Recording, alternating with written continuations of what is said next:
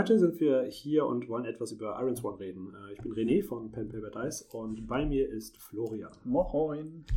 Ähm, wir fangen mal ganz entspannt an mit der Frage, wer sind wir? Also bei mir ist es wahrscheinlich ein bisschen einfacher. Ich habe relativ viel bei Pen Paper Dice momentan in der äh, Schreiberecke zu tun für Dungeons Dragons 5. Edition. Aber ansonsten habe ich auch noch von unserer Homebrew-Runde natürlich den äh, Podcast über Discovery Island. Zusammen mit Flo, und darauf kommen wir heute, ähm, spiele ich aber auch eine Ironspawn-Runde. Mhm. Aber Flo, was machst du bislang im Rollenspielsektor?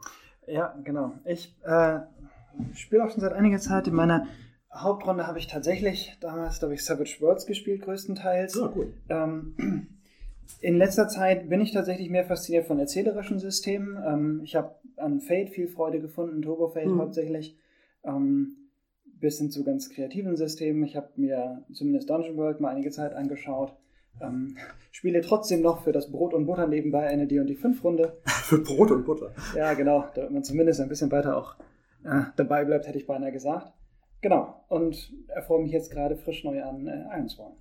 Das ist, okay. Das heißt im Endeffekt, ähm, Savage Worlds angefangen, ähm, dann die Klassiker durchgenommen und im Endeffekt aber eher so im narrativen Sektor stecken geblieben, oder? Das ist das, was mich momentan am meisten fasziniert, definitiv. Das heißt, so an, an so einem Crunchigen wie bei Dungeon Dragons. Unsere Runde kriegt es relativ gut hin, sage ich mal, auch irgendwie Charakter drin zu haben, also Charaktere. Also sie hat auch selbst Charakter, interessanterweise. Ähm, aber genau, wir haben da Dungeons und wir haben epische Kämpfe und so, aber irgendwie ist es nicht halt nur Zahlen runterwürfeln, sondern es sind schon irgendwie Menschen ist falsch, aber Lebewesen, die interagieren halt. Ja, du hast halt diese, diese Interaktion zwischen Charakteren und die Beziehung. Genau. Ja. Ähm, das heißt, im Endeffekt ist das so ein bisschen was, was du in, im Spiel suchst, ne?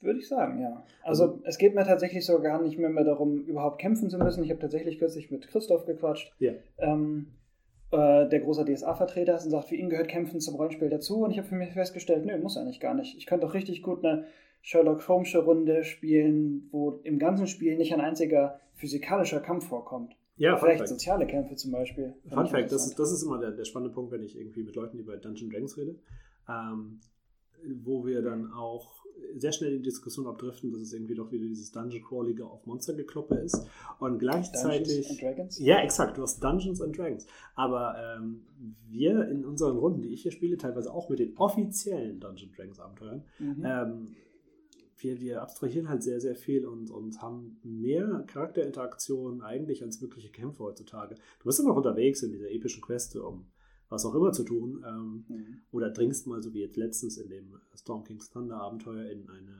Inselgruppierung von Frostriesen ein. Aber was die Leute nicht gemacht haben, ist einen Kampf zu suchen, weil, naja, mhm. sie können sich auch durchschleichen in dem Fall und das Ziel trotzdem erreichen und vielleicht auch Leute überzeugen oder wie auch immer, ohne den Kampf zu suchen. Ja. Ähm, in dem Fall haben sie zum Beispiel äh, einen NPC überzeugt, ihnen zu helfen mit Flugtieren im Endeffekt, um dahin zu kommen. Mehr nicht. Mehr war es nicht. Ist aber auch irgendwie nicht dieses, wir kloppen jetzt auf den Typen rauf und klauen seine, seine Greifen-Moment, sondern eine Hand wäscht die andere zum Beispiel, ne? oder Interaktion zwischen den Charakteren. Aber das ist der Punkt. Ich denke, da sind, sind wir tatsächlich gar nicht so weit weg von Ironspawn. Ne? Wenn du ja, genau. epische Queste, haben wir schon fast die Hauptzutat. Wo, wo, ich, wo ich gleich auch hin wollte, richtig. Ähm, du kannst du kannst weggehen von diesem, von diesem altbackischen Argument, wollte ich sagen. Auch bei DSA. Du musst keine Kämpfe haben. Du kannst Stimmt. sehr, sehr ja. schön ähm, Geschichte erleben, ohne einen Kampf in epischer Breite irgendwie ausführen zu müssen. Manchmal ist es natürlich hilfreich, wenn du irgend so einen Showdown oder sowas hast. Muss aber nicht jede Runde sein, ich habe schon sowas gehört. Aber ja, Iriswan, ähm, wie würdest du Weg mit der Fliege. Braucht man den nicht so laut zu klatschen jetzt? Nee, fair. Ja. ähm, wie, wie, würdest du Iron Sworn sonst irgendwie zusammenfassen, wenn du sagst epische Queste und. Mhm.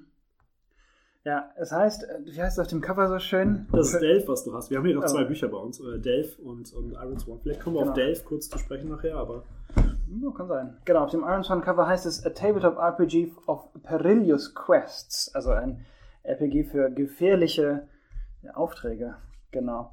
Ähm, und das finde ich fasst es ganz gut zusammen. Irgendwie Iron Sworn ist ähm, ein System für, für Abenteuer. Man zieht los, um Dinge zu tun. Iron Sworn Protagonisten sind, sind Menschen, die irgendetwas in ihrer Welt ändern wollen und das geschworen haben, wie der Titel schon suggeriert. Ähm, und das sind häufig halt einfach gefährliche Sachen. Aber was das genau ist, ist halt tatsächlich immer noch sehr offen. Und ja. Genau. Ähm, äh, um, um vielleicht noch eine Abrundung zu geben, ähm, systemtechnisch äh, gilt Iron Sworn als PBTA. Wir haben vorher irgendwie ähm, im, im, Vorgespräch quasi auch kurz darüber diskutiert, was ein PBTA ausmacht. Ähm, Iron Sworn selber geht in die gleiche Kerbe rein. Du, wie schon angesprochen im Endeffekt, du ziehst halt in die Welt hinaus, um etwas zu verändern. Mhm. Die, das, das Schwören auf etwas, in den meisten Fällen Eisen, ist eine Art rituell zu verstehende Aktion. Es ist sehr viel geprägt, würde ich sagen, von Ehre, oder? Dieses Ehrgefühl, einen, einen Eid zu leisten und verpflichtet ihm gegenüber zu sein. Mhm. Das ist auf jeden Fall ein etabliertes soziales Konstrukt. Wer etwas schwört, von dem erwarten die anderen ein, ein Verhalten, genau. Genau.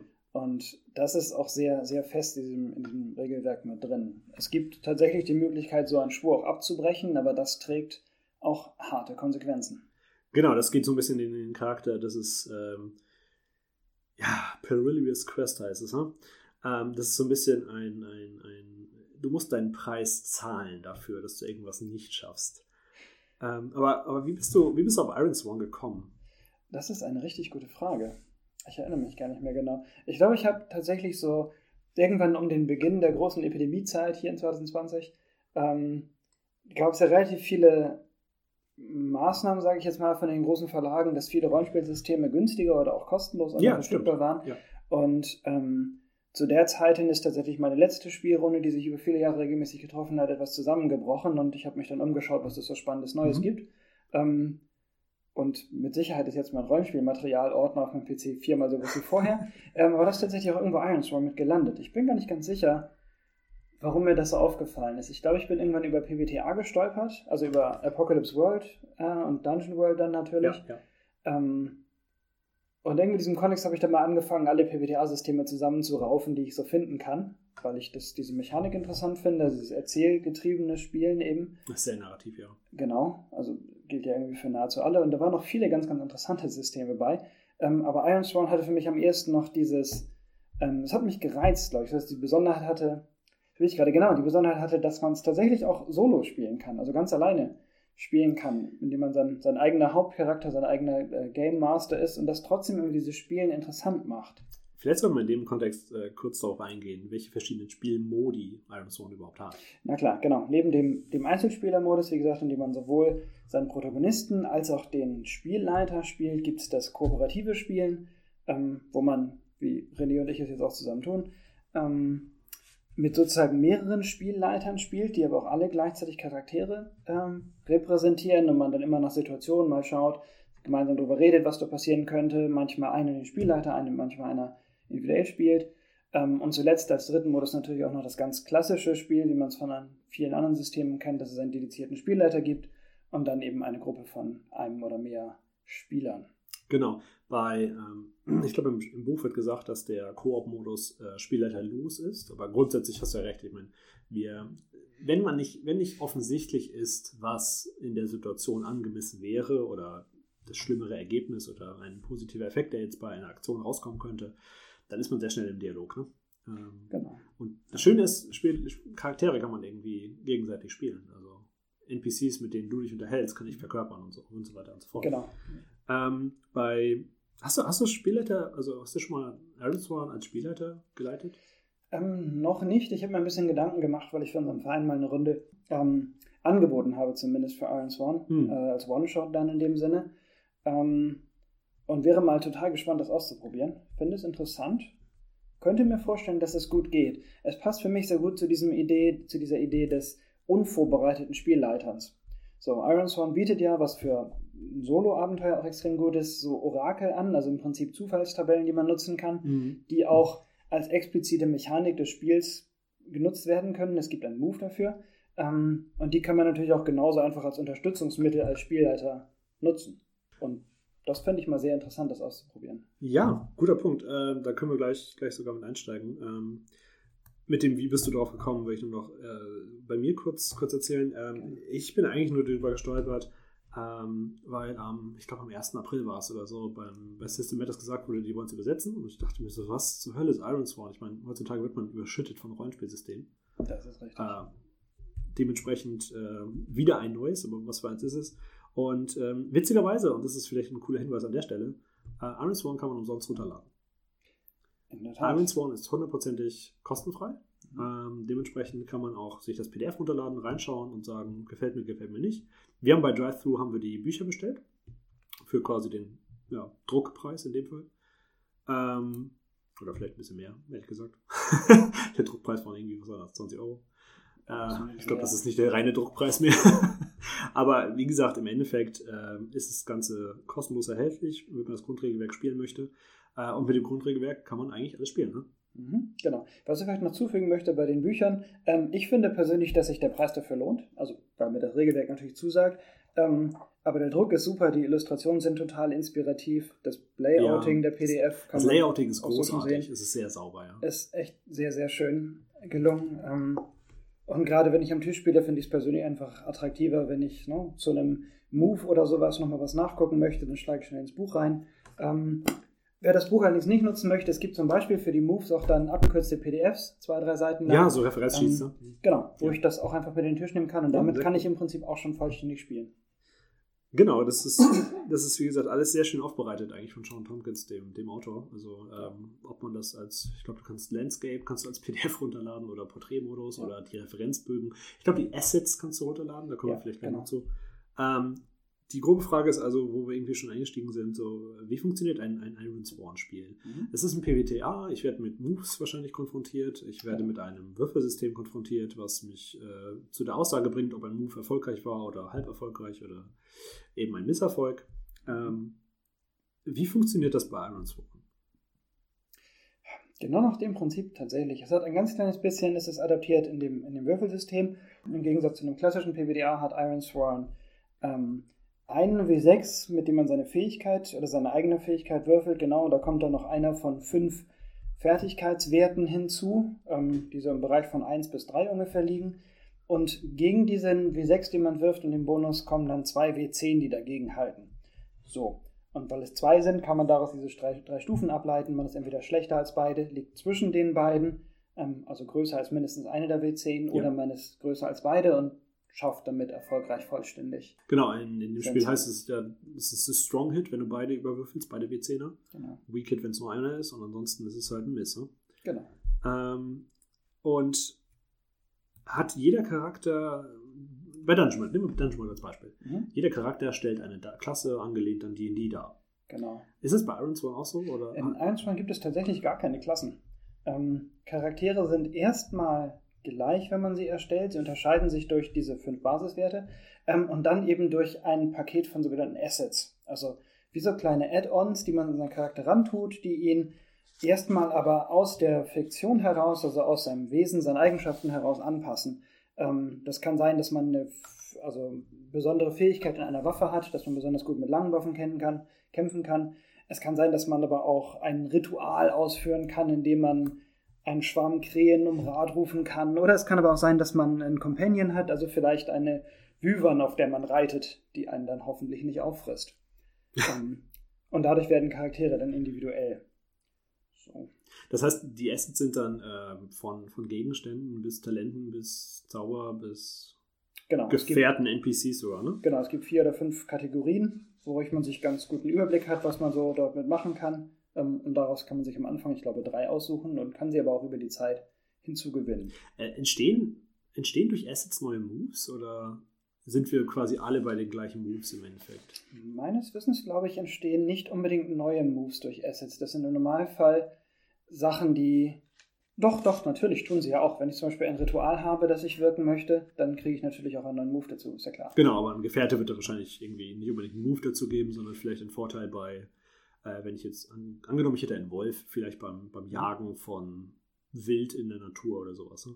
Genau. Allerdings können auch Assets auch noch andere Mechaniken hinzufügen. Also der Wolf zum Beispiel hat selber auch eine Anzahl an Lebenspunkten, oh, ja, die er mit der Zeit verlieren kann. Und wenn er verloren hat, dann ich erinnere mich an irgendeinen Abschnitt, wenn du den Treffer nicht schaffst, dass du den, dein Asset irgendwie verwunden kannst. Genau, richtig. da war was, ja. ja. Okay, das heißt im Endeffekt, im Grunde genommen zu, sagen wir mal, 95 Prozent haben wir alle die gleichen Moves. Genau. Im Gegensatz zu Dungeon World, wo ich als Kleriker offensichtlich andere Moves habe als du als Magier. Ja, abgesehen von dem gemeinsamen Grundstock Genau. habe ich sehr individuelle Moves für meine Klasse. Genau, aber Zauber so, alleine schon. sowas, so ein Klassensystem oder so gibt es ja hier bei Ironsworn nicht. Dementsprechend Genau. ähm, sind wir alle bei unseren äh, gefühlten äh, 300 verschiedenen Moves in Ironsworn. Ja. Moves gibt es tatsächlich ganz schön viele. Aber die sind glücklicherweise ja in Kategorien sortiert, dass wir dann irgendwie so ein bisschen wissen, wo wir denn sind. Genau, und wenn man zumindest mal, ich sag mal, ein, zwei Abende gespielt hat, dann findet man noch schnell raus, es gibt Moves, die man häufig braucht. Face Danger passiert häufig, andere, die passieren sehr selten. Äh, den extra Move für das Ende des Abenteuers wird man vermutlich, Swear in Iron Vow, ja. genau. Ähm, Ja, Ja. Oder dieses Write Your Epilogue, wenn man sein Abenteuer beendet, das wird man vermutlich hoffentlich nicht jeden Abend machen. sehr, nee, sehr coole Sache übrigens. Ähm, das Ende eines Charakters ist definiert durch den Move, ja. Du Ja. schreibst legitim die Abschiedsgeschichte oder den, den Schluss quasi von deinem Charakter. Ne? Den Epilogue, ja. Und da kann auch schief gehen. Da kann auch schief gehen, stimmt. Kannst, kannst du gerne Oder nachgucken. weiß ich, ich gucke gerade mal eben, ob ich es Der- habe. Den wirfst du gegen deine Bonds. Das ist das Grundprinzip, glaube ich, von Iron Sworn auch. Also die Grundthematik, wo wir noch gar nicht beim Worldbuilding und beim Setting waren. Nee, doch, das Write Your Epilogue beendet schon das Abenteuer. Man muss aber trotzdem würfeln. Und Dort heißt es, bei einem starken Treffer passiert alles so, wie man es sich vorgestellt hat. Es wird ein schöner Lebensabend. Man Ja, lebt ja. in der Côte d'Azur oder sowas mit den Freunden, die man so hat und kann dort noch Getreide anbauen für den Rest seiner Tage. Bei einem Fehlschlag aber werden vielleicht auch die eigenen Ängste realisiert und das Dorf wird vielleicht doch niedergebrannt Exakt. und man stirbt trotzdem jung. Dass, dass die Geschichte endet. Die Frage ist wie. Ja, genau. Äh, Envision what happens. Und das Ähm, finde ich auch als das Charme, oder das, das was den Charme dieser, dieser Aktionen in, in Ironsworm ausmacht. Es geht irgendwie immer um das, was in der Geschichte passiert. Ja. Und jeder Wurf dabei ist relevant. Wenn man den Wurf schafft, dann passiert etwas Gutes oder etwas im Sinne des Charakters. Wenn man den Wurf nicht schafft, passiert aber auch was anderes Spannendes, was für den Charakter vielleicht nicht von Vorteil ist, was aber immer Geschichte erzeugt. Das Oh, heißt, es ist immer viel zu erzählen. da, da sprichst du schon ein bisschen so in die Richtung an, äh, die Orakel. Ähm, wenn du, wenn du einen Genau. Wurf nicht schaffst und irgendwas, was, irgend- irgendwas passiert, was du nicht antizipiert hast, Genau. dann kommst du sehr schnell zu den Orakeltabellen. Genau, das ist ja nur wirklich eine Sache, die in Ironsworn so ist die Idee andauernd passiert. Ne? Play to find out heißt es ja bei PBTA und das hat Ironsworn noch total übernommen. Denkt nicht mehr über die Geschichte nach, als bis dahin, wo ihr gekommen seid. Und wenn ich dann irgendwas tue, dann kann es natürlich sein, dass ich jetzt gerade erstmal keine Idee habe, was, was das jetzt eigentlich bedeutet. Und dafür gibt es eben diese Orakel. Das heißt, ich schaue nach, wir haben verschiedene Tabellen, auf die ich würfeln kann. Es gibt eine für, oder es gibt allgemeine Tabellen, wo ich sage, okay, was für eine Aktion passiert hier jetzt gerade, wenn ich schauen will, ähm, wie reagiert das Dorf vielleicht darauf, dass ich, ich weiß es nicht, ihre, das Haus des Schmiedes angezündet habe? Ja, Wie richtig. handeln sie dann? Ähm, es gibt aber auch sehr spezifische Tabellen, wenn ich in ein neues Dorf hineinkomme und schauen möchte, hm, vielleicht kann ich diesem Dorf helfen, dann gucke ich halt mal nach, was für Troubles hat dieses Dorf, was sind deren Probleme. Ähm, und dafür gibt es dann eben auch eine Tabelle. Ja, Bis hin das- dazu, dass ich dann einzelne Charaktere treffe und kann dann deren Namen, deren Wünsche und deren Aufgaben auf diesen Tabellen erwürfeln. Ähm, bei Compel war es, glaube ich, wo du versuchst, jemanden davon zu überzeugen, dir zu helfen oder anderweitig Genau. irgendwie behilflich zu sein. Ja. Gibt es, glaube ich, bei, ich glaube, beim Weak Hit war es, wo dann gesagt wird, Mhm. ähm, Fragt das Orakel, was der Mensch dafür im Gegenzug Exakt, möchte. genau. Er möchte irgendwas im Gegenzug. Aber Mhm. wenn du dir nicht sicher bist, was das sofort sein könnte, also im Sinne von beim Schmied, du hast ein Haus angezündet, du möchtest ihn um Vergebung bitten, Mhm. dann könnte er sagen beim Strong Hit, passt, ich wollte das eh neu machen. Ja. Ist nicht so schlimm. Es hat eh reingeregnet. Ja, es hat eh schon reingeregnet und Mhm. jetzt habe ich ein größeres Loch und weiß, ich muss mich endlich drum kümmern. ähm, oder beim Wicked, er beauftragt dich vielleicht noch irgendwie ein neues Stück Land quasi für ihn zu ergattern, weil das, ähm, ich weiß nicht, ob es Erbpacht irgendwie in dem Setting dann gibt vielleicht, aber weil einfach seine, mit dem Abbrennen seines Hauses der, das Recht verloren gegangen ist, dort sein Haus zu errichten. Dementsprechend braucht er einen neuen Platz, wo er sein Haus errichten kann. Ja. Und so ist auf einmal ganz, ganz viel interessante Hintergrundstory entstanden. Ne? In diesem Dorf ist es anscheinend so, dass abgebrannte Häuser bewahrt werden, um die Ehre der Bewohner oder die Geister, die darin wohnten, zu erhalten oder sowas in der Ja, Richtung. Und ja. das ist eine Sache, die wirklich in Ironsworn einfach andauernd passiert. Ja, genau, richtig. Ähm, wie wir zum Beispiel bei uns in der Koop-Runde die, die Tugenden haben, die irgendwie dann zufälligerweise jeden Abend wieder neu entwickelt werden, Genau. ähm, anstatt einer Religion. Aber vielleicht ganz kurz, also wir haben im Endeffekt zusammengefasst, wie, wie Iron Swan funktioniert. Wir haben Moves, alle sind dementsprechend äh, von den Charakteren her sehr ähnlich. Wir unterscheiden uns wirklich in dem Charakter selber. Mhm. Das heißt nicht Definition per Profession oder sowas unbedingt, sondern wirklich, ähm, was für einen Charakter spiele ich. Und ähm, gleichzeitig haben wir die Orakeltabellen als Gedankenstütze, falls wir nicht weiter wissen, was es bedeutet, wenn wir einen Strong Hit haben an einem Move oder einen mhm. Misserfolg. Jedes Mal, wenn das Wort auf Englisch äh, Envision What Happens kommt, dann weiß ich, okay, wenn ich es nicht quasi mir selbst vorstellen kann, dann kann ich zur Not hinten die Orakeltabellen befragen. Genau. Das Einzige, was uns dann mechanisch noch fehlt, sind natürlich irgendwie Statistiken über unsere Charaktere, Ressourcen. Ähm, oh, es ja. gibt natürlich Lebenspunkte. Lebenspunkte und sowas. Ich, wahrscheinlich ist das die eine Mechanik, die jedes Rollenspielsystem immer irgendwo haben müssen wird.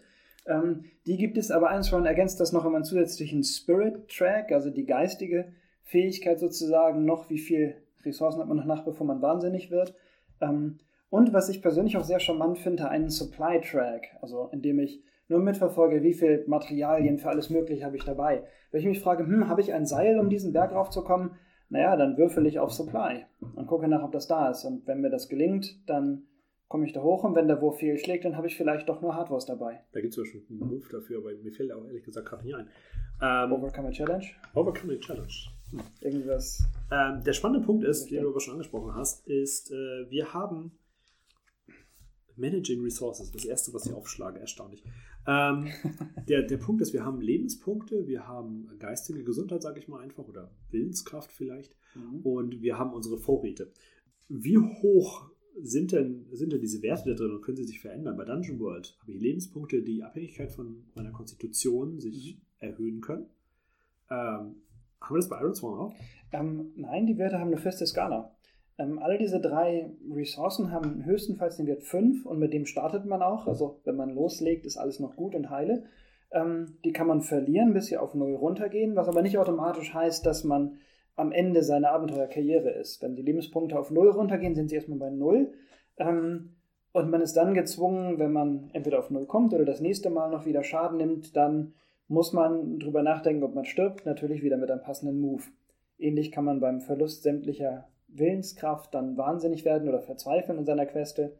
Ähm, wenn man keine Material mehr über hat, dann ist man, glaube ich, gezwungen, auf die anderen Ressourcen zurückzugreifen. Genau. Es gibt darüber noch, noch eigentlich eine total spannende Ressource. Im Englischen nennt sie sich Momentum.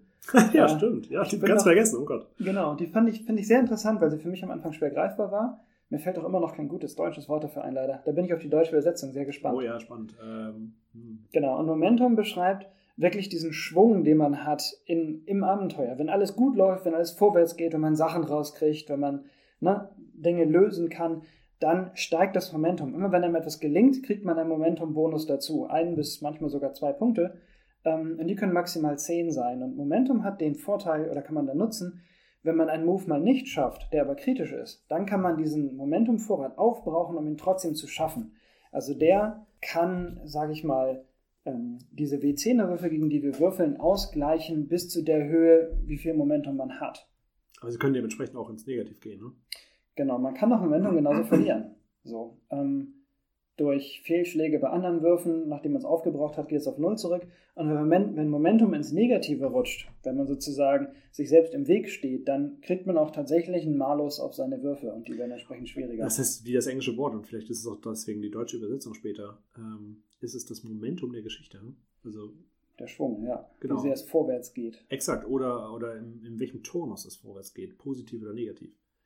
Genau, ja. Ähm, zeigt sehr gut, ne? Sollte ich jetzt lieber direkt gleich lospreschen, in das Banditenloch reinspringen oder ist hier vielleicht ein vorsichtiger Ansatz, Banditen, wo ich nochmal was vorbereite dafür? Banditenlager, guter Punkt. Ähm, eine, eine Sache, die wir vielleicht in dem Kontext nochmal, dann haben wir glaube ich auch wirklich alles, ähm, außer Details wie ähm, wie viel XP brauche ich, um ein Asset zu kaufen oder abzugraden.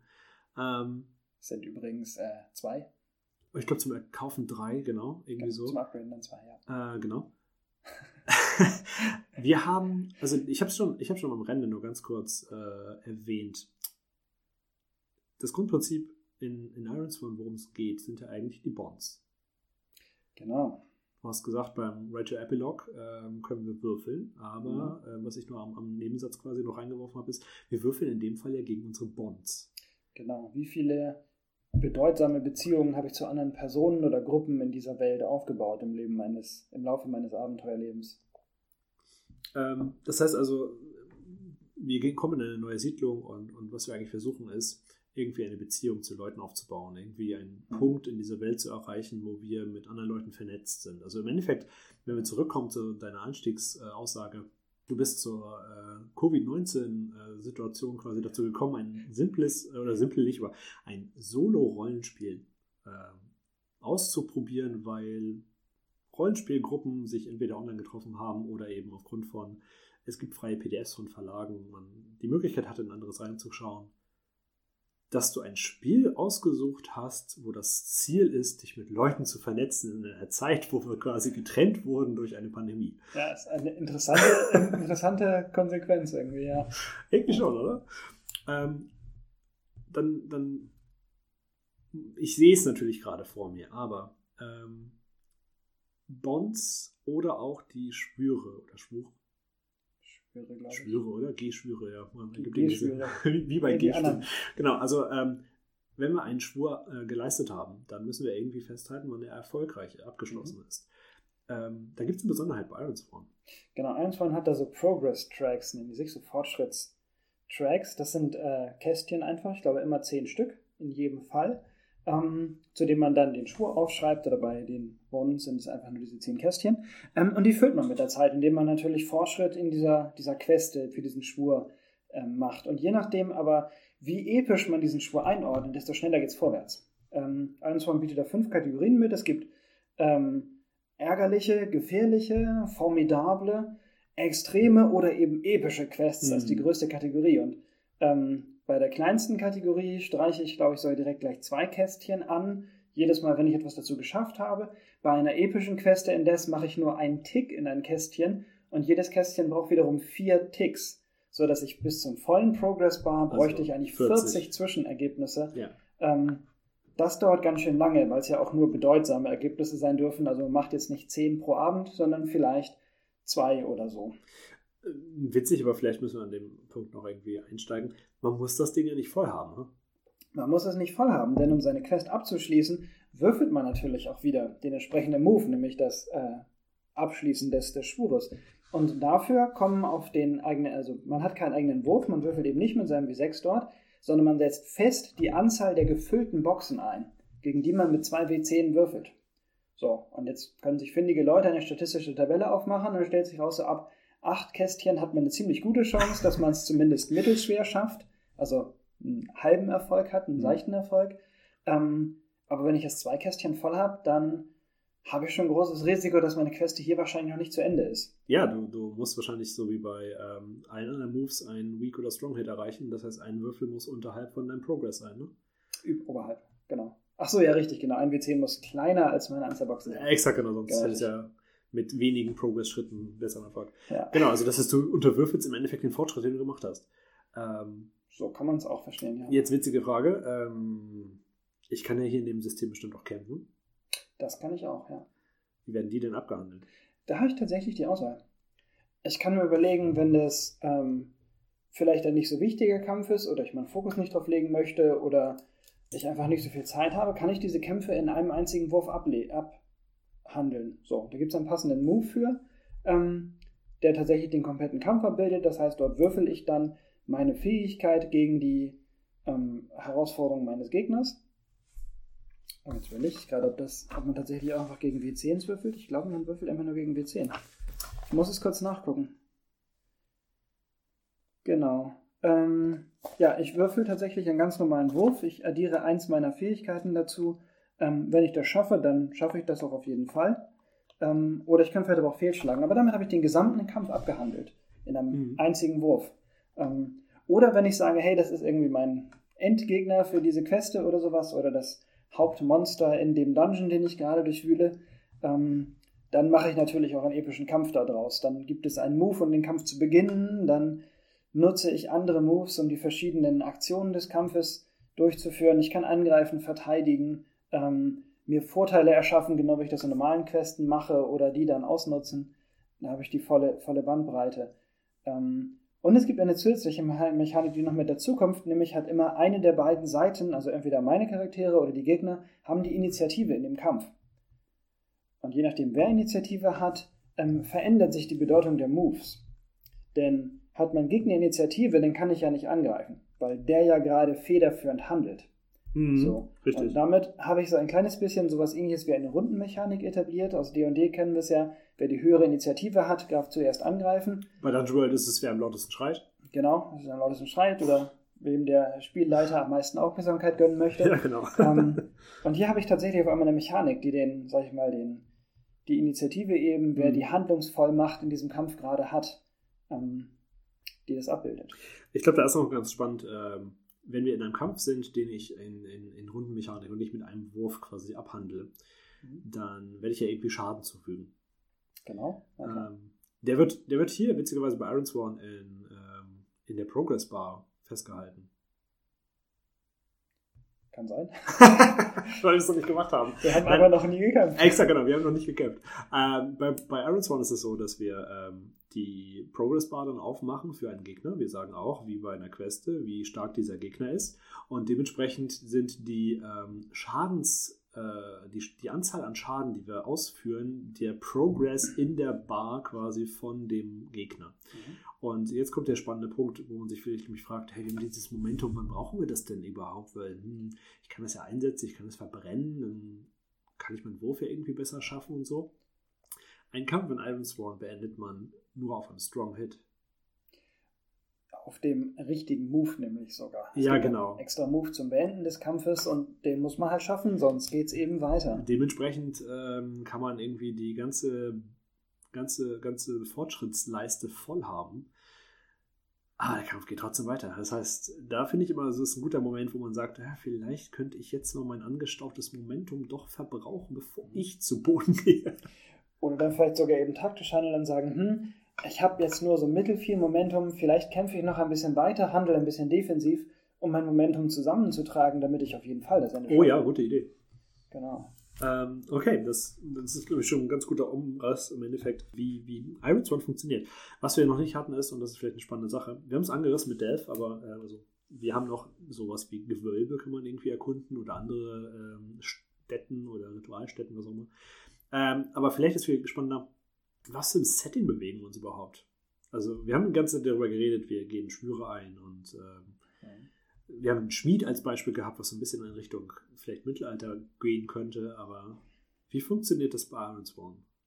Ja, Iron Sworn ist, ich würde sagen, ein Low-Fantasy-Setting of Sorts. Also, ich fühle mich immer oder häufig irgendwie an diese Vikings-Serie erinnert. Ähm, Na gut, die habe ich nicht gesehen, aber.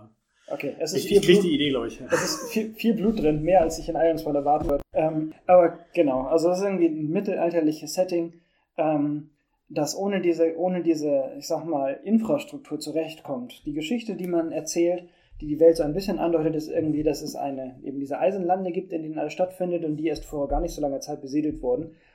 Und das Leben da ist aber hart. Also es bilden sich nicht sowas raus wie Königtümer oder so, sondern jedes Dorf ist so mehr oder weniger auf sich gestellt und kämpft für sich und die Leute versuchen zu überleben und das gelingt ihnen auch, aber mehr schaffen sie halt irgendwie nicht.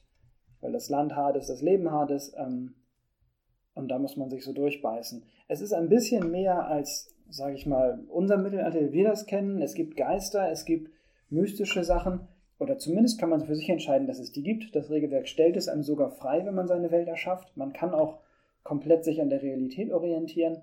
Um, genau. Und das ist tatsächlich auch eine der, der, der Haupteigenschaften von 1.1. Viel lässt das Regelwerk offen oder bietet einem verschiedene Möglichkeiten an, wie man es ausgestalten möchte. Der Grundton ist auf jeden Fall mittelalterlich. Ähm, Keltisch-Wikinger, kann man da eigentlich sagen, oder? Genau. Aber so. tatsächlich kann man das sehr adaptieren. Dann, wenn man sich vorstellt, keine Ahnung, ich möchte das Ganze gerne vielleicht in den Nahen Osten verlegen oder in den Fernen Osten. Ja, gut, klar. Dann natürlich. ist das mit Sicherheit möglich. Ich meine, die, irgendwo stand, glaube ich, auch im Regelwerk drin, die Eisenlande sind ein, ein Vorschlag. Ähm, die Karte, die man dazu kriegt, kann man natürlich irgendwie, die, die hat im Endeffekt Regionen. Genau. Das heißt, man kann selbst überlegen, was in diesen Regionen ist. Sie werden nur angedeutet durch, das hier sollte irgendwie Wald sein oder dies hier könnte Wald sein. Der spannende Part ist aber, ähm, du hast es angesagt, es gibt halt nicht diese Infrastruktur. Das heißt im Endeffekt, was so ein bisschen in die Thematik von den Beziehungen, von den Bonds, von den Bunden, Banden, wie auch immer, reingeht, ist ja, wir reisen wirklich von Siedlung zu Siedlung und die müssen nicht unbedingt sich gut kennen, sondern die wissen vielleicht so, ja, keine Ahnung, wenn du nach Northwich willst, dann gehst du halt irgendwie in die Richtung drei Tage. Ähm, wir sind da lange Zeit nicht hin, weil das ist so ein Sumpf, der ist voll gefährlich. Ja. Und schon bist du bei Undertake a Journey und stellst dann fest, oh, wie, wie schwer ist denn der Sumpf und wie hart ist die Reise? Und schon ja. sind wir wieder bei Progress und genau. der Frage, wie schwierig ist wirklich diese Reise. Genau. Aber auch selbst dort kann man, ne, gerade wenn man Solo spielt, sich natürlich aussuchen, ist das jetzt eine Reise, die ich tiefer thematisieren möchte und Exakt. wenn nicht, macht man einen Move, ne, überkommt man einen. Genau, wenn, wenn, die Reise, wenn die Reise entsprechend einfach simpel ist oder einfach wirklich nicht eine Herausforderung darstellt, dann ist man eben auch ohne Würfelwurf vielleicht fertig und schon da. Genau. Ähm, währenddessen eine Reise, die dich über eine Gebirgsklippe führt zum Tal der Riesen, schon irgendwie eine Herausforderung sein könnte. Mit Sicherheit. Ähm, du hast gesagt im Endeffekt, dass wir ein Low-Fantasy-Rollenspiel spielen, aber uns entscheiden können, was wir daraus machen. Tatsächlich gibt es sogar in dem Buch ganz hinten, finden Sie ein extra Kapitel Hacking Iron Sworn. Ähm, das ist auch das erste Mal, dass ich ein Regelwerk gesehen habe, das mitgibt, wie man es denn kaputt machen kann.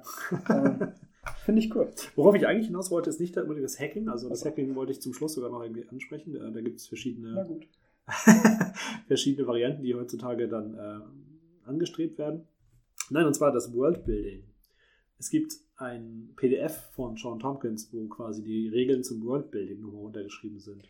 Diese ja, genau. sechs, sechs, sieben Schritte, die man hat, um die eigene Welt quasi ja. zu konkretisieren. Ein Worksheet fürs Workbuilding sogar. Ja, richtig, so hieß es. Ähm, genau. Wo man anfängt mit, wer waren die ersten Leute, die in den Ironlands quasi lebten? Mhm. Ähm, genau. Wie steht es mit diesen, mit der Mystik, mit Horror, mit übernatürlichen Wesen und oder bin ich näher an der Realität, wie du sagtest, ne? Genau. Welche, ähm, wie sagt man das, Region, nee, wie ist, wie ist der Fachbegriff? Wie, wie sind Leute organisiert? Gibt es Anführer? Werden die demokratisch gewählt? Ja, die Zivilisation, wie sind sie aufgebaut? Ja. Genau. Also im Endeffekt wird einem da ähm, mit wenigen Seiten an die Hand gelegt, mit welchen Fragen ich sehr schnell meine eigene Welt quasi erschaffen kann. Genau. Zum Beispiel äh, keine Religion und Götter zu haben, sondern Geister und Tugenden. Geister und Tugenden. ähm, okay, damit haben wir dann jetzt wirklich abgehandelt, äh, wie Iron Sworn einzuordnen ist was gefällt dir im Endeffekt an Iron Sworn? Du hast es jetzt schon ein bisschen gespielt. Genau.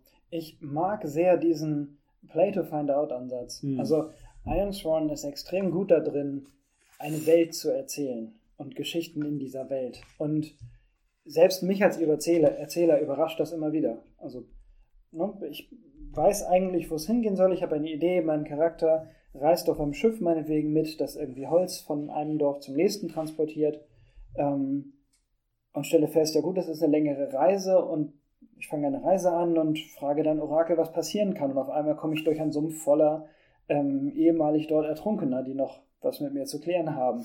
ähm, wo ich vorher noch gar nicht wusste, dass irgendwie dieser Fluss forscht oder früher schon mal befahren wurde. Und all diese Dinge passieren einfach während ich spiele. Ähm, ich muss manchmal sogar eher aufpassen, dass nicht zu viel passiert, damit ich nicht völlig von meinen ursprünglichen Zielen abkomme. Ähm, aber das mag ich sehr gerne. Also es ist überhaupt gar kein Problem, sicherzustellen, dass genug passiert, ohne dass ich viel vorbereiten muss. So. Ja, so, so, so Zero Prep ist es auf jeden Fall. Ne? Dadurch, dass du einfach guckst, so, ich habe eine, vielleicht hast du sogar beim Leiten nachher so einen roten Faden einfach nur und sagst, gut, schauen wir mal, was die, was die Spiele daraus machen. Genauso wäre mein Plan. Ich habe eine Prämisse für, mein, für meine Runde, die ich dort anleiten würde. Ähm, aber sobald ich die fertig erzählt habe, nehme ich mir die Orakel her und gucke, was kommt. Ja, guter Punkt. Ähm, was wir, glaube ich, so ein bisschen festgestellt haben, ist, dass man nicht zu viel schon irgendwie Foreshadowing oder was ist Foreshadowing, aber im Kopf quasi spinnen sollte. Ja, genau. Tatsächlich finde ich, kann das dazu führen, dass man sich mit der Erzählung ein bisschen selber im Weg steht. Ja, das ist ein guter Punkt. Also genau. so ein bisschen versteift man sich auf irgendwie einen Weg, den man dann irgendwie doch nicht verfolgen möchte. Naja, oder der tatsächlich einfach an dieser Stelle vielleicht noch gar nicht klar ist. Ne? Also ja, hat, vielleicht ist das das Bessere. Genau, hat vielleicht irgendetwas gemacht und es hat eine Konsequenz und man hat relativ viel dazu erzählt und stellt irgendwann fest, diese Entscheidung war ich gar nicht noch nicht mit drin. Also mhm. dadurch, dass diese ganzen Moves, die wir haben, die hängen ja alle sehr dicht an der Erzählung. Und ähm, es ist gar nicht so einfach in meiner Wahrnehmung, ähm, den Effekt, den diese Moves haben, also die, die Entscheidung dazu, etwas zu tun, davon abzutrennen, was das bedeutet. Denn genau an dieser Stelle dazwischen würfelt man ja. Und natürlich hat man im Anfänglich mit den Gedanken, ich mache das und dann kommt das dabei raus, mhm. weil ich das ja als Ziel habe, dabei das zu tun. Wenn ich dann aber einen Fehlschlag würfel, dann bedeutet das ja vielleicht was anderes. Und das ist gar nicht so einfach, sozusagen, sich äh, sozusagen nur so weit zu erzählen, dass man eben bis zu diesem Punkt kommt. Und das mache ich jetzt und dann gucken wir, was passiert. Deswegen ist wahrscheinlich auch irgendwie dieses, diese, dieses Fortschrittssystem im Endeffekt eingebaut worden, wenn man nicht mhm. von Anfang an quasi ergreifen kann, in welche Richtung die Geschichte geht. Genau. Und tatsächlich, also tauchen die Fragen auch immer wieder mal auf, und ich glaube, das Buch beantwortet sie es auch, was passiert eigentlich, wenn ich noch ganz wenig Fortschritt habe in meinem Fortschrittsbalken, aber eigentlich habe ich das Monster schon erschlagen, das ich jagen wollte. Ja, vielleicht ist es gar nicht das, das Monster gewesen, was das Problem für diesen Schwur war. Genau. Ne? Vielleicht ist es oder ist gar nicht das Monster gewesen, sondern es war nur ein Abkömmling davon oder sowas. Ja, vielleicht war ja, das Monster auch einfach gar nicht das Problem, was quasi die Felder des Dorfes zerstört hat, sondern ein Bauer, der das ja. Monster quasi einfach nur als Sündenbock benutzt hat. Genau. Dafür muss ich halt, ne, oder kann ich dann eben das Orakel fragen und das erzählt mir das dann. Genauso auch umgekehrt, wenn ich nur noch, also eigentlich schon neun von meinen zehn Progress-Boxen voll habe, aber ich noch gar nicht sehe, dass meine Queste zum Ende kommt, mhm. ähm, kann ich halt trotzdem diesen Move versuchen. Und dann frage ich eben mein Orakel, warum hat es denn doch schon jetzt meine Queste beendet? Und das geht. Genau, und ähm, vielleicht hier nur kurz irgendwie noch mit den, mit den wenn man Schwur erfüllt, kriegt man, glaube ich, Erfahrungspunkte, ne? Mhm. Das, genau. das ist das System, womit wir quasi auch als Charakter wachsen. Nicht nur mit den ähm, Banden, die wir haben, die wir mhm. zu irgendwelchen Siedlungen oder Leuten aufbauen, sondern auch einfach mit den ähm, Eiden, die wir dann leisten. Aber wirklich witzig, ähm, einen Bund mit einer Person anzugehen, ist ja auch ein Move. Das heißt, Richtig. einen Schwur vorher für ihn zu erledigen, kann hilfreich sein. Genau. Ähm, Weil man vielleicht dadurch dann noch einen Bonus auf dieses Bund erstellen. Ja, ja, ja, ja, ja. Genau. Ähm, das heißt, der spannende Part ist eigentlich, dass du die Narrative verbinden kannst mit äh, Play to Find Out. Also im Endeffekt mhm. wenig Vorbereitung, einfach zu schauen, was passiert und gleichzeitig dich sehr viel in der geschichtlichen Erzählung quasi wiederfindest. Mhm, genau. Ähm, cool. Ja, das ist sehr, sehr cool. Also, ähm, Okay. Gibt es vielleicht noch was Spannendes, was du festgestellt hast, was du daran cool findest an Iron Swan? An Iron Swan. Ich finde, äh, relativ spannend ist, äh, wir haben diese Narrative. Und wollen eine Geschichte erzählen, wo uns die Rahmenbedingungen äh, festgelegt wurden oder wir festgelegt haben. Mhm. In dem Fall durch vielleicht das Worksheet fürs Worldbuilding. Das heißt, wir wollen in einer Welt spielen, die ähm, keine Götter hat und wir haben ganz viele Zivilisationen, die sind, in, sind im Endeffekt autonom und auch autark. Ähm, aber gleichzeitig, äh, vielleicht gibt es ein größeres Böses, was irgendwie sich dagegen stellt, oder vielleicht auch einfach nicht. Vielleicht ist es wirklich das Problem, dass die Leute nicht zueinander finden. Ja. Dass äh, eine, eine Siedlung A mit einer Siedlung B quasi, vielleicht sind sie verfeindet, vielleicht sind sie auch einfach, haben sich seit Jahrzehnten nicht getroffen. Ähm, so wie man es früher hatte. Du bist nicht unbedingt aus deinem Dorf rausgegangen, um in die Stadt zu gehen. Das hast du vielleicht einmal in deinem Leben gemacht oder so. Ja. Ähm, wenn das die Prämisse ist von dem Spiel, dass wir quasi dieser Vagabund sind, der ähm, die Orte bereist und die Orte auch sieht und schauen kann, wie unterscheiden sich diese verschiedenen Zivilisationen und versucht eben da die Bunde aufzubauen. Ob das nachher ein größeres Ziel verfolgen muss und wir so Dragon Age Origin mäßig irgendwie verschiedene Völker ein, um irgendwie Drachen zu plätten, das mal dahingestellt. Kann sein. Oder auch einfach, wir wollen irgendwas anderes machen. Wir sind ein auf Highlander und wollen quasi einen Stämmekrieg oder einen Völkerkrieg, Clankrieg, wie auch immer, mhm. ähm, verhindern. Oder einfach besser bestreiten, indem wir einfach Hilfe haben von Leuten. Ja. Ähm, der spannende Part für mich ist dabei, dass das Spiel sich sehr flüssig anfühlt. Ähm, wenn ich zurückdenke an die Runden, die wir haben, dann brauchen wir relativ wenig Würfelei, um die Geschichte voranzutreiben. Das ist tatsächlich außerordentlich wenig. Das ja. ist so ein bisschen die Idee, die du bei ähm, alten, ich glaube aber auch natürlich bei den neuen Rollenspielen ab und an mal liest in so der Spielleitersektion.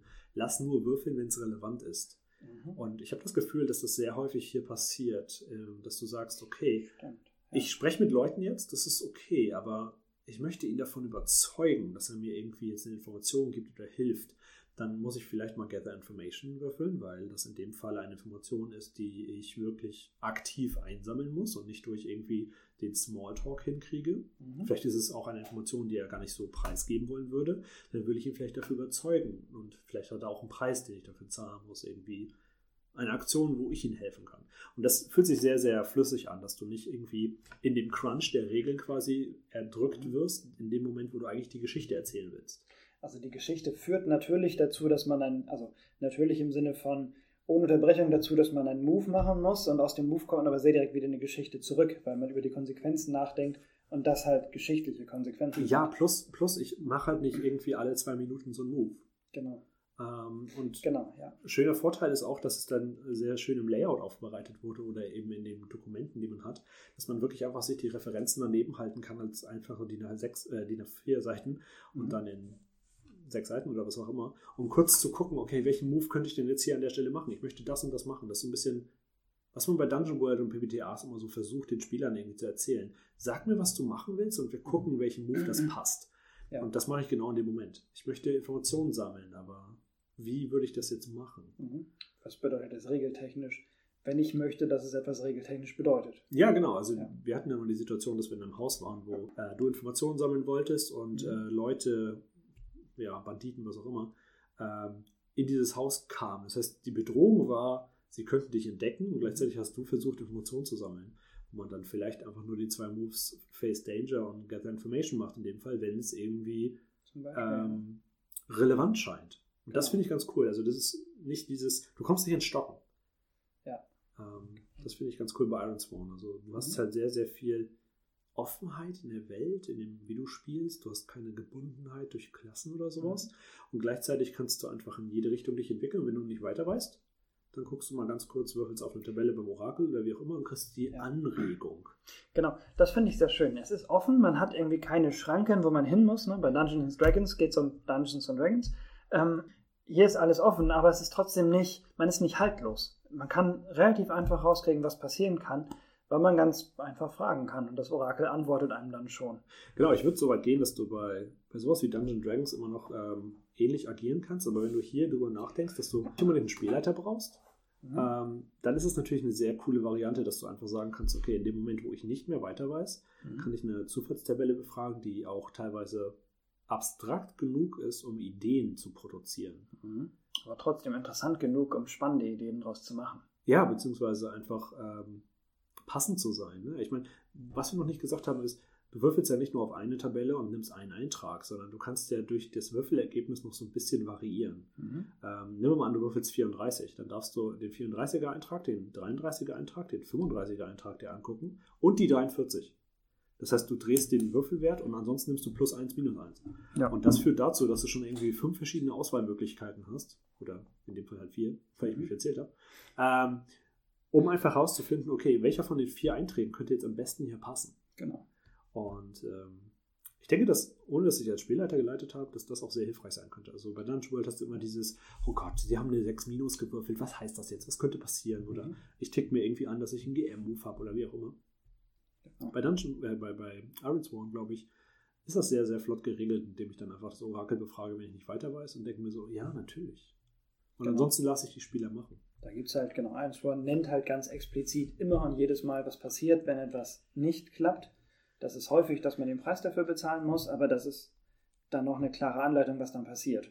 Ja, genau. Dungeon World finde ich dort teilweise sehr, sehr kurz, also wo ja halt eben überhaupt gar nichts steht für einen Fehlschlag und man dann selber, naja, ja, sowas wie bei, bei Compel, wo er sagt, okay, in, überlege, was der andere von dir möchte. Mhm. Also genau. was, was seine Motivation und Ziele irgendwie fördern würde. Es ist ausreichend, um zu wissen, okay, was, was wäre denn der Preis, den ich jetzt zahlen muss? Der Preis ist, ich muss ihm irgendwie helfen. Und wenn ich gerade genau. mit einem Dieb verhandle, kann es sein, dass ich dann dazu verleitet werde, entweder ihn zu decken oder ihm sogar beim ja, Raub zu helfen. Genau. Ähm, was vielleicht für meinen sehr rechtschaffenden Charakter, der irgendwie Ritter werden möchte, nicht unbedingt passend ist. Ähm, okay.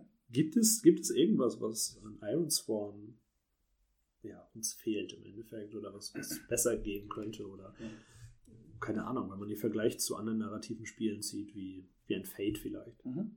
Ja, was ich tatsächlich schwierig finde, tatsächlich gerade im Vergleich zu Fate, ähm, was ich jetzt merke in unserer Runde, die wir zu zweit spielen, ist, dass unsere Charaktere tatsächlich einfach nicht so unterschiedlich sich anfühlen dadurch, dass wir eben die Unterschiede nur durch diese Assets ähm, haben, die bei uns einfach noch nicht so eine zentrale Rolle gespielt haben, ähm, wirkt es so ein bisschen wie, da sind halt einfach zwei Menschen, die jetzt irgendwas tun. Und ob der eine oder der andere dies oder das macht, hat sich ein bisschen durch unsere Hintergrundgeschichten schon mal äh, differenziert, aber nicht so wirklich doll. Wenn ich da jetzt zum Beispiel gegenhalte, die Aspekte, die ich von Fate kenne, die ja sehr viel Charakterfacetten im wahrsten Sinne des Wortes ähm, enthalten können, sehe ich da bei Fate definitiv eine viel, viel stärkere Differenzierung. Und ich könnte mir vorstellen, je größer die Runde ist, je mehr Spieler ich habe, ähm, desto intensiver wird dieser Effekt sein. Wenn ich eine Runde mhm. mit vier Spielern spiele, die alle ähnlich sind oder nicht von sich aus heraus ähm, ohne mechanische Unterstützung schon sich gut differenzieren können, dann werden die vielleicht sehr gleichförmig.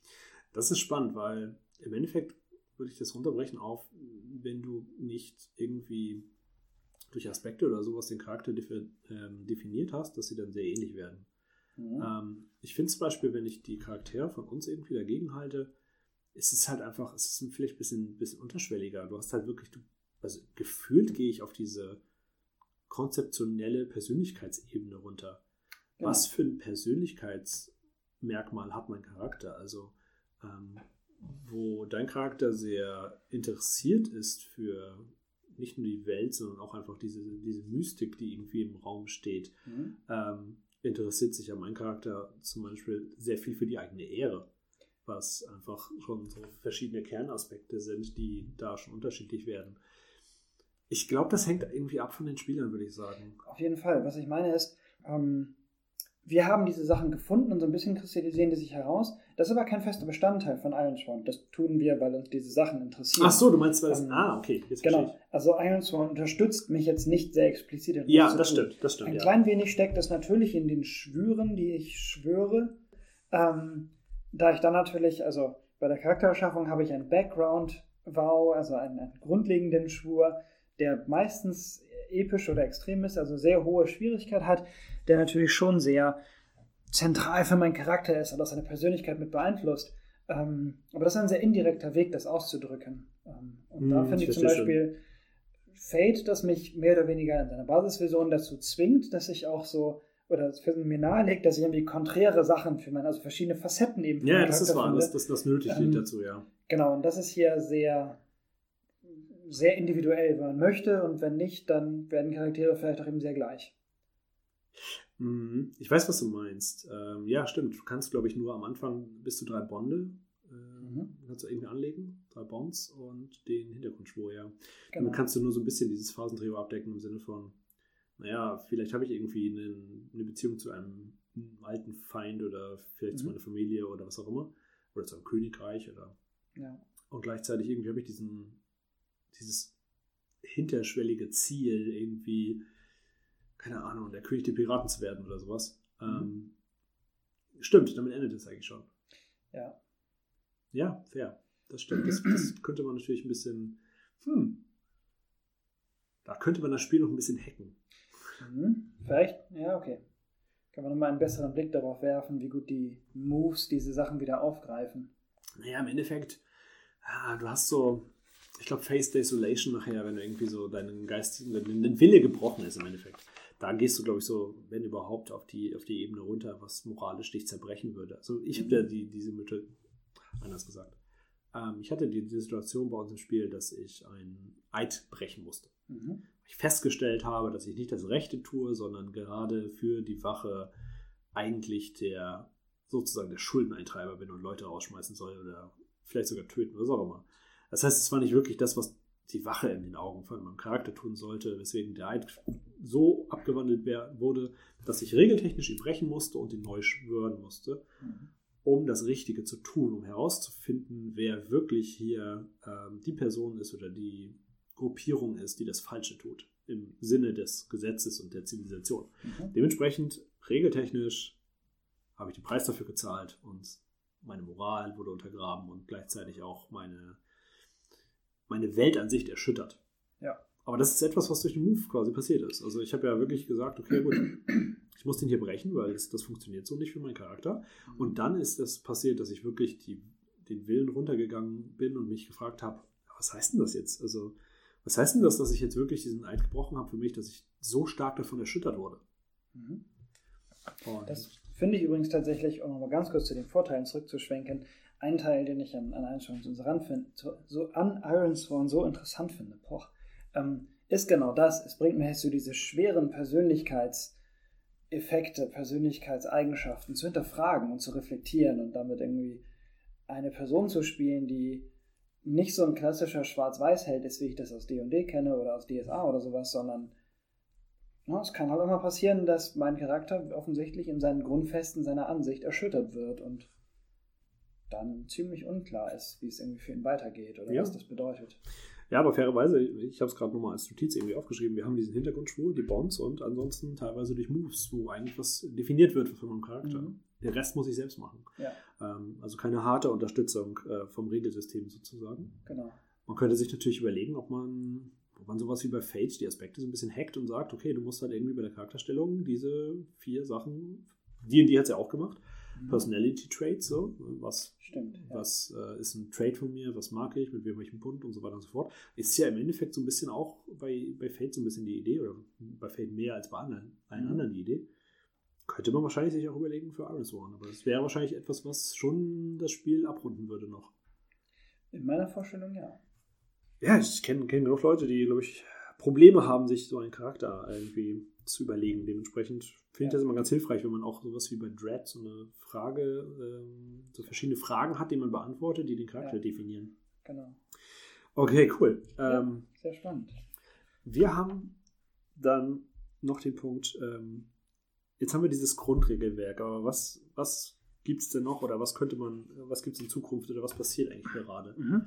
Ja, die Iron Strong Community ist, äh, lebt und ist aktiv. Allen voran natürlich Sean Tonkin selber, der Erfinder von Ironsworn, ähm, der der schon das eine Add-on, wir haben es eben schon kurz erwähnt, Delve geschrieben hat, in dem es darum geht, tatsächlich dann wieder in Dungeons einzudringen. Das ist doch ein Thema, das Rollenspieler bewegt offensichtlich, Hm, ähm, ja.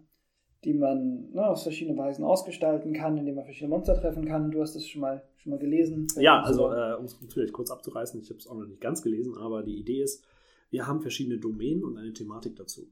Das heißt, wir haben äh, die unheilige Krypta oder ähm, die befestigte Krypta oder die vereiste Krypta oder ähm, das unheilige Schiff oder ähm, man kann sich da alles Mögliche ausdenken. Die Idee ist wie bei den Assets, du hast kleine Karten und wenn du dem Buch folgst, hast du die Variante, entweder du suchst dir eins aus, immer Thema und Domäne, oder du ziehst sie random vom Kartenstapel, was auch sehr schön ist. Ja, Das heißt, du weißt, äh, ich suche den alten Zahn von Gimnir, aber ähm, du, du ziehst sein? dann, wenn du, wenn du, genau, du weißt auch, wo er ist, aber du ziehst als Spieler dann diese Karten und siehst dann einfach so, ähm, keine Ahnung, befestigte Zwergenanlage oder Zwergensiedlung oder äh, von, von ähm, ja, ich glaube, infiziert, nee, infiziert quasi wäre es ja dann, ähm, so infizierte Zwergenfeste oder sowas. Das heißt, du, du Oh. hast eine Zwergenfeste, aber da ist irgendwas passiert, was jetzt dazu führt, dass es vielleicht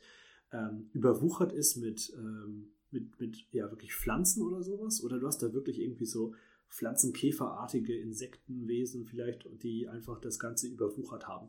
Das heißt, du hast da immer verschiedene Varianten das zu kombinieren. Du kannst auch zwei Domänen und ein Thema nehmen oder zwei Thema und eine Domäne, damit du es noch ein bisschen pusht. Du kannst sogar selbst, da bin ich gerade stehen geblieben beim Lesen, ähm, du machst ja da auch so eine Art Progress-Moves. Das Mhm. heißt, du guckst Also es gibt auch wieder eine Progress-Bar. exakt genau für den Dungeon. Und äh, du würfelst entsprechend, wie du durchlaufen möchtest. Entweder unvorsichtig, dann äh, glaube ich, läufst du mit Hard durch. Oder eben ähm, kämpferisch und so weiter und so fort. Kannst auch schleichen, dann bist du bei Shadow dabei. Ähm, sich an, ja. Genau, richtig. Das hat aber auch aus, ja, Auswirkungen darauf, wie du durch diesen Dungeon gehst. Also ob du viel findest, ob du auf Monster triffst, wie schnell du durch den Dungeon gehst. Ähm, das ist so ein bisschen die Idee dabei. Du sollst nicht Raum für Raum durchgehen, sondern eher so Gebiet für Gebiet. Weil es natürlich immer noch weitere Räume gibt, solange dein Progress noch nicht voll genug ist. Richtig, und ähm, es ist so ein bisschen wie die, wie die Minen von Moria. Äh, In, in, ich glaube, in dem Podcast sagt John Tompkins das auch, dass so die Idee ist, du hast so diese Szenen, wo du über eine Klippe quasi gerade kletterst und du hast aber diese Szenen, wo du irgendwie ähm, auf dem Flur stehst und dich mit deinen Kameraden unterhältst, aber gleichzeitig hast du auch diesen Moment, wo du den Sarkophag öffnest und irgendwie dann überrascht wirst von Eindringlingen oder Leuten, die hier leben oder Wesen, die hier leben. Und das ist so ein bisschen die Idee bei Delph.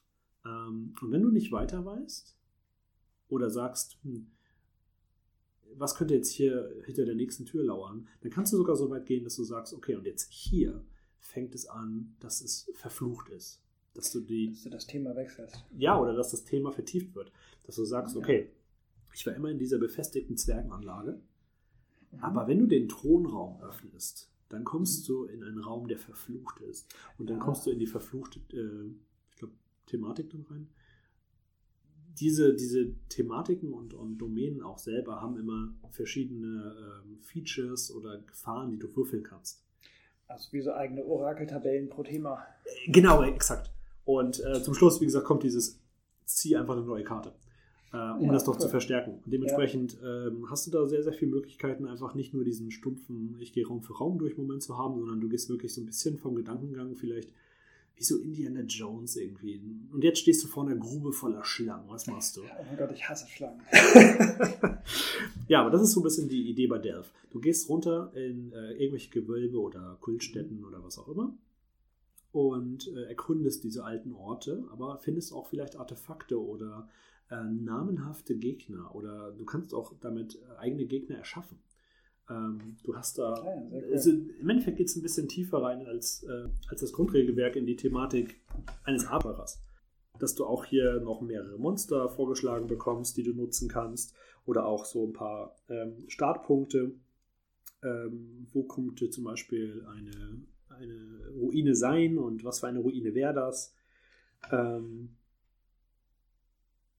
ja, ungefähr, ungefähr das. Und gleichzeitig kriegst du natürlich neue Moves, die einfach für das ähm, Erkunden von Gewölben passen. Mhm. Ja, sehr, sehr cool. Ähm, gut, neben Delph gibt es natürlich schon die nächste Erweiterung, die auch bereits in der Mache ist, in denen es um Sanctuaries geht. Oh nee, äh, soweit ich weiß, ist das äh, nachgestellt an das, was wir beide erwarten, Star Wars. Okay. Sanctuary ist, äh, um es kurz zu machen, Sanctuary geht nachher darum, ähm, wenn ich Königreiche habe oder Festen oder irgendwas, was ein bisschen längeren Bestand hat, ähm, mhm. wie wir das einbinden können. Das, was man früher bei D&D hatte, so der Level 7 Krieger wurde Fürst und kriegte sein, sein Schloss. Okay. So, und was passiert, wenn wir das bei Ironsworn haben? Die Idee kam, mhm. und da kommen wir jetzt nämlich dann wieder zum Bogen, ähm, bei Starforge, weil sich Sean Tompkins dachte, was passiert eigentlich, wenn ich eine Raumstation habe?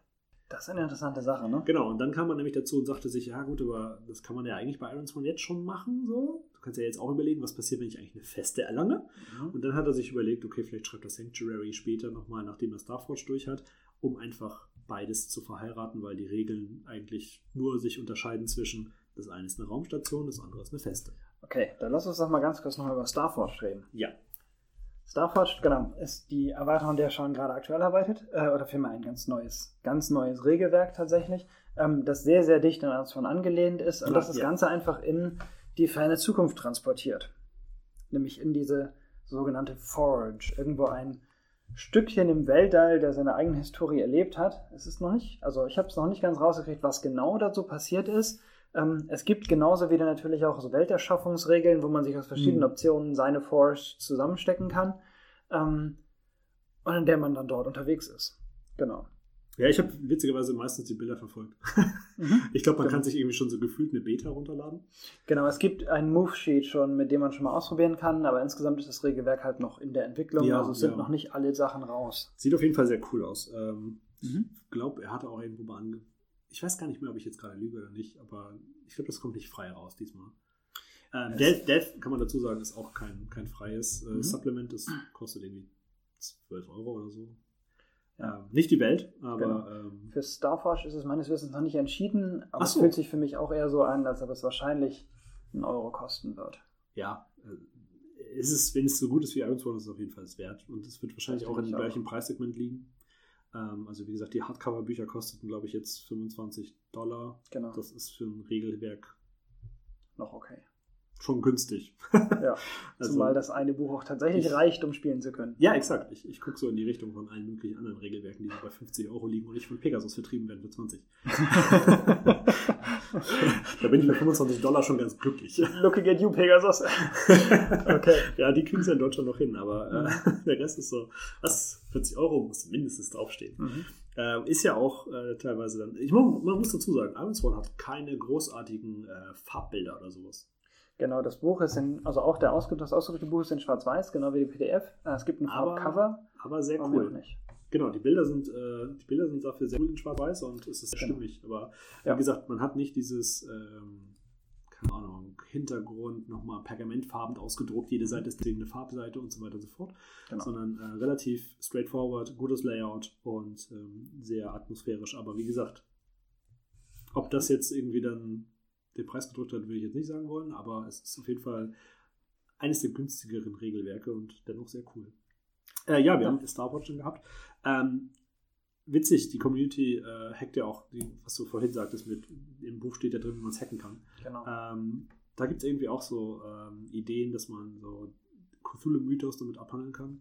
Genau, es ähm, sind tatsächlich ein ganzer Schwung an, also alle Fantasy-Settings, die Leute interessieren, sind natürlich direkt darauf ausgewachsen. Es gibt ein, eine, eine Variation für Cthulhu-artige Abenteuer. Ähm, es gibt mindestens ein Vampire-Setting, oh ja. nach meinem Verständnis. Bloodborne, ja. Genau. Ich glaube auch noch weitere. Fällt dir gerade noch eins ein? Ich glaube, mindestens drei sind im Discord. Ja, mir fällt das dritte aber auch ehrlich gesagt gerade nicht ein. Ähm, das war, glaube ich, eine crunchigere Version von Iron Spawn. Ich habe doch im Kopf, dass es da so dieses, so eine kleine Asset-Karte für Ogre gab und ich mich gefragt habe, wie soll man den besiegen können. Stimmt, weil der so unendlich viel Schaden gemacht hat mit ja, einem Ja, ja, 2W12 ja. oder so ein Blödsinn. Ja. Ähm, genau, aber da, da ist man dabei, dass man das irgendwie so ein bisschen ähm, auffächert. Genau. wir haben auch schon irgendwie überlegt, so, was ist eigentlich mit Cyberpunk? Cyberpunk ist voll cool. das ist es in der Tat. Byte-Hack, keine Ahnung. Byte-Swarm. Äh, ähm, Nano-Swarm wäre eigentlich ganz cool. Hm. Nano-Swarm wäre echt ein geiler Name. Ähm, genau, aber im Endeffekt, da sind die Leute bei. Also du, anscheinend ist es gar nicht so ein großes Hexenwerk, das Ding zu hacken. Genau, also es geht ziemlich gut. Ähm, neue Fantasy kann man oder andere fantastische Ideen kann man eigentlich echt gut auf dieses Regeln Ja, die, für die Assets gibt es ein Tool, das ist ganz witzig. Also für alle Leute, die sagen, ich habe irgendwo mal gesehen, die haben, die haben diese Warcraft-Klassen irgendwie nachgebaut. Ja, das war ganz witzig. Dann, ja. ähm, das heißt im Endeffekt, wenn man Bock hat auf, so ganz übertrieben, man baut sich den Iron Sworn Dungeon World D&D-Hack, könnte Wirklich? man durch Assets die Klassen nachbauen. Das war eine Möglichkeit, ja, total. Ähm, und hätte dadurch dann ja auch wieder, ne, haben wir erkannt, genau, mehr Individualisierung der Charaktere, weil die wieder spezifische Moves für jeden Charakter haben durch die neuen Assets. Ja. Wäre eine Möglichkeit. Geht mit Sehr cool. Ähm, aber Sci-Fi ist momentan in der Mache und das klingt auch, glaube ich, ganz cool. Mhm. Ähm, ich glaube, damit sind wir schon irgendwie beim, beim genau. Schluss. Fazit, ja. Was ist unser Fazit? Ich finde, ehrlich gesagt, äh, ich habe es anfangs solo gespielt. Ähm, mhm. So, dem Reddit folgend von Iron Spawn ist das so ein Problem, was alle Leute hatten, die Solo gespielt haben. Du schreibst so viel mhm. und würfelst so wenig. Aber um die Geschichte festzuhalten, schreibst du halt irgendwie den Kram runter mhm. und ähm, du schreibst und du schreibst und du schreibst. Du bist halt irgendwie so ein halber Geschichtenerzähler. Das heißt, die Gefahr ist, also das ist nicht das Ziel des Spiels, die Gefahr ist, dass man sehr viel aufschreibt. Dass man es hinterher publizieren kann als Geschichte. So, so gefühlt, ja. ja. Ähm, das heißt, ähm, Solo funktioniert richtig gut, ähm, aber man muss aufpassen, dass man da einen gesunden Mittelweg findet zwischen, was muss man sich als Notizen wirklich aufschreiben mhm. und ähm, was lässt man einfach hinten runterfallen quasi und erinnert sich vielleicht im Kopf mhm. noch dran. Genau, also vielleicht andersrum ist es schon eher fast ein Werkzeug für angehende Fantasy-Autoren ähm, als noch ein richtiges Rollenspielsystem. Würde ich nicht unbedingt sagen, aber du kannst sehr schnell dahin abdriften. Genau. Das ist die Gefahr, äh, ja. die, ich, die ich betonen wollte. Genau. Ähm, beim Koop-Spiel, das geht erstaunlich besser. Ähm, mhm. Vor allem kann man dann, während der andere noch irgendwie überlegt oder Geschichten erzählt, sich seine Notizen machen. Und man hat eher auch mehr bei Notizen den, den Fall wie bei einer normalen Rollenspielrunde, wo man Spieler ist. Man macht sich halt seine Notizen, genau. wie man selbst denkt, dass es reicht, weil man immer noch mit mehreren da sitzt und zusammen auch irgendwie noch sich ins Gedächtnis rufen kann, was ähm, mal passiert ist. Mhm. Man würfelt allerdings trotzdem nicht mehr. Nee, das finde ich aber auch okay. Ja. Ähm, so da zu würfeln, quasi, wenn es notwendig ist, finde ich okay. Ja. Der Punkt ist, ähm, was wir ja festgestellt haben, wir kamen sehr schleppend voran, weil wir sehr, sehr viel über die Welt nachgedacht haben, was das mhm. bedeuten könnte. Wo wir ja aber auch jetzt irgendwie den Ansatz fahren wollen, dass es geringer wird. Das war also mhm. das, was du sagtest. Wir, wir stellen uns quasi selbst ein Bein, weil wir schon zu viel reininterpretieren vielleicht oder genau äh, denken, was das bedeuten könnte? Also ich denke, genau, Iron Swan ist tatsächlich anscheinend doch eine ziemlich, ziemlich andersartige Vorgehensweise, um rollenspielmäßig Geschichten zu erzählen und die braucht tatsächlich einfach so ein wenig ihre Zeit, um sich da reinzufuchsen. Genau. Ja, wobei das, wobei das Witzige ist, äh, ich gebe dir recht, es ist aber nicht das Reinfuchsen in das Spiel wirklich, sondern in die Art, glaube ich. Genau, in die Art, wie man spielt. So ein bisschen schon, schon es, ohne dass es ein Paradigmenwechsel ist, fühlt es sich doch so an. Wenn ja. ich so an, an Fate denke oder so, da hat jemand noch irgendwie mhm. die Strippen in der Hand. Bei Dungeon ja. World hat eigentlich, haben alle die Strippen in der Hand. Oder keiner. Oder keiner. So ist es hier auch. Aber gleichzeitig hast du durch dieses, ja, okay, und, und was bedeutet, dass Liebe jetzt in diesem Spiel ist, weil das Orakel mir die Thematik Liebe rausgeworfen hat. Was könnte das jetzt bedeuten? Und dann bist du, du kannst sehr schnell in so eine Diskussion, glaube ich, abdriften.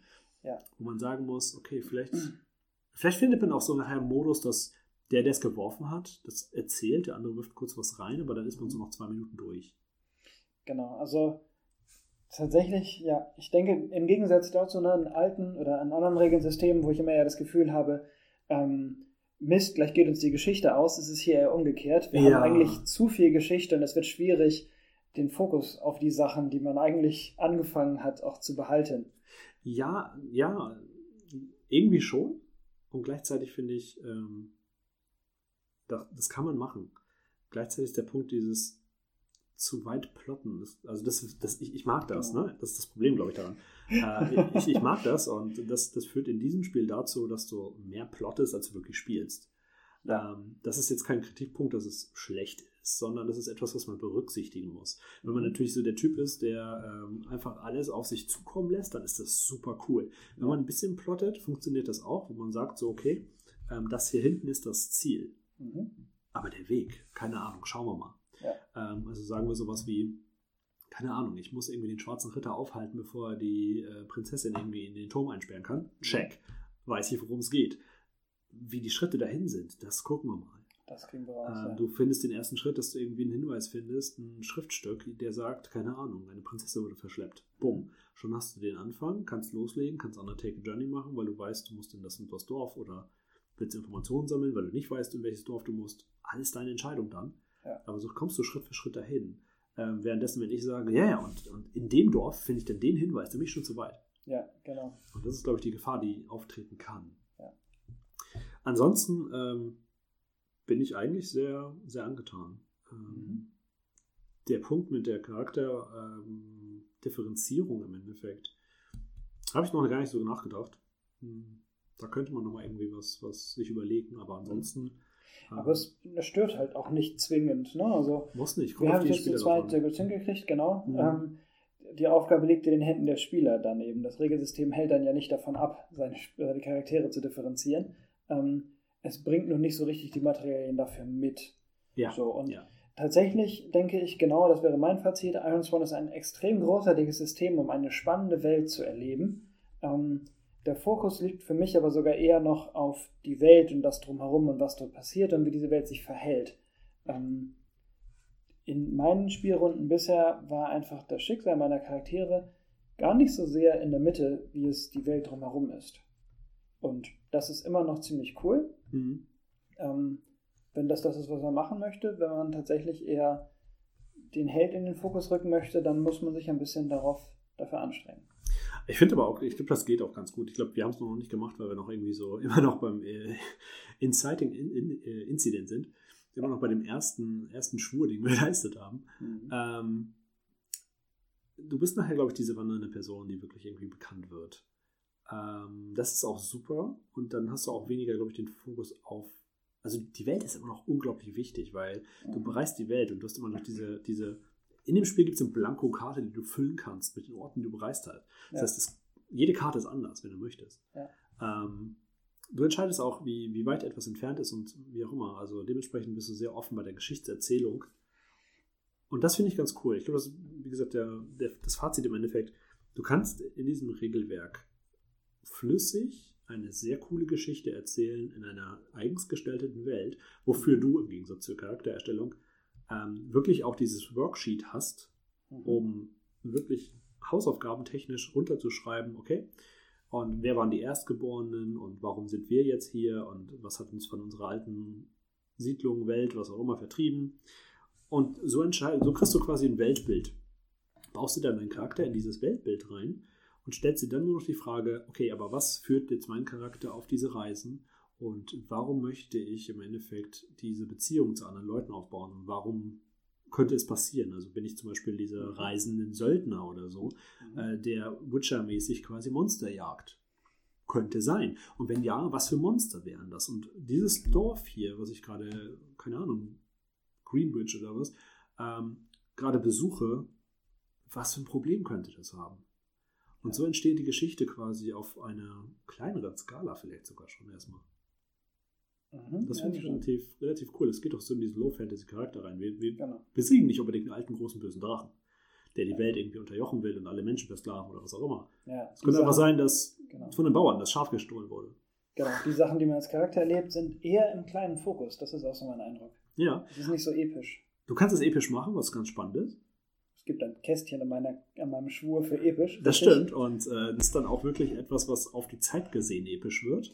Ja. Das heißt, das ist dieses, ich glaube, da kannst du ganz gut das, ähm, ich suche mir das, das Schwert aus dem See und äh, versuche mhm. dann diesen alten, ja, ähm, Fafnir-Drachen irgendwie dazu erschlagen mit dem magischen Schwert. Aber erstmal muss ich dieses magische Schwert finden. Mhm. Und deswegen ist das Ding episch, weil ich muss erstmal drei Schritte vorher machen, bevor ich mit diesem Drachen überhaupt gegenübertreten kann. Ja. Und das finde ich ganz cool. Ähm, du hast so, so eine Art Quest-System auch mit drin durch die Schwure. Das ist mhm. ganz cool. Ja. Cool, sehr schön. Dann haben wir es. Einverstanden. Perfekt, dann machen wir hier den Cut und äh, hoffen, dass alle Spaß hatten bei einer weniger interviewartigen Diskussion über Iron Sworn. Ähm, ja. Schön. Hervorragend. Ja. Bis vielen, zum nächsten Mal. Vielen Dank fürs Einsprechen, vielen Dank fürs Zuhören.